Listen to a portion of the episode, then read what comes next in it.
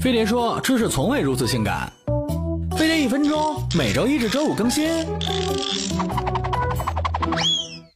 今天闺蜜点 coffee 时，突然大惊失色的指着咖啡单说：“他家居然卖屎！嗨，叫你平时少淘宝多看报，连猫屎咖啡都不知道。”猫屎咖啡的诞生过程很有意思。印尼有种叫椰子猫的杂食性麝香猫，主要以咖啡豆果为食。果肉被消化后，里面的咖啡豆经过消化道发酵，蛋白质被破坏，产生短肽和自由氨基酸，做成咖啡后，咖啡的苦涩味会降低，有浓郁的酒香和巧克力味。猫屎咖啡很贵，野生的椰子猫只会挑最成熟、香甜、饱满多汁的咖啡果当食物，拉出的咖啡豆自然也是风味独特，品质一流，一杯卖几百。大洋，你还真别嫌贵。But 想喝到一杯纯正不掺假的猫屎咖啡，光有钱哪成啊？全印尼一年只产五百公斤纯正猫屎咖啡，咖啡店里能买到的一般都是人工喂养的椰子猫来生产的。想象下吃咖啡果吃到便秘的椰子猫，Oh shit，